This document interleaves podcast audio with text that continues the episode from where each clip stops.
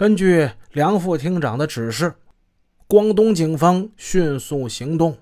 广东公安厅刑侦局跟珠海市公安局刑警支队素以破案迅速、战斗力强著称。他们有着一批素质高、能力强的刑警。广东省澳门回归安全保卫领导小组下设的专案办公室，基本上是由这两个部门抽调精干组成的。当时，广东公安厅刑侦局的反黑处处长刘安成和珠海市公安局副局长吴军。他们是专案办公室的两位副主任，两人都是经验丰富的老刑警。刘安成在新疆时就破过不少疑难案件，虽说调到广东这才短短的几年，但是豪迈勇武的他以勤奋、踏实、机智立下了赫赫战功。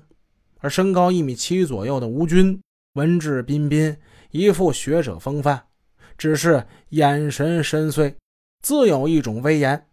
他出生于警察世家，一九五九年出生于广东韶关，一九八四年从广东政法大学毕业，具有实践经验。他属于既有实践经验又有理论知识的，工作细致入微，思维缜密，善于把握战机。以梁国巨的沉稳老道，刘安成的勇武机智，还有吴军的敏捷。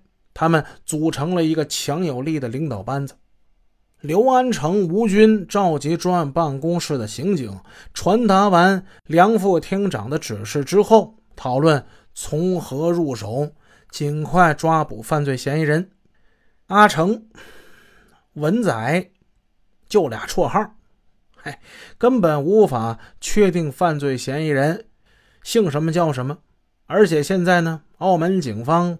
连是男是女都没给出来，这是中年人呢，老年人呢，还是青年人呢？就给的资料就太少了，就是俩绰号，连名都不算。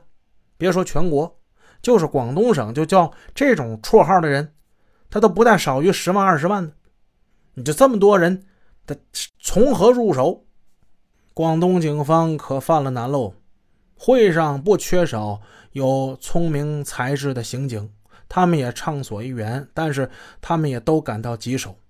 奥地利的著名侦探柯查曾经说过：“世界上几乎所有的恶性案件都是众多的警察共同侦破的。”在大家们七嘴八舌的议论之中，时任珠海市公安局刑警支队副支队长的李国庆突然想起来了，说：“半个多月之前，他们破获一桩绑架案之中。”主犯叫贺楠楠，他的供词之中提到过文仔。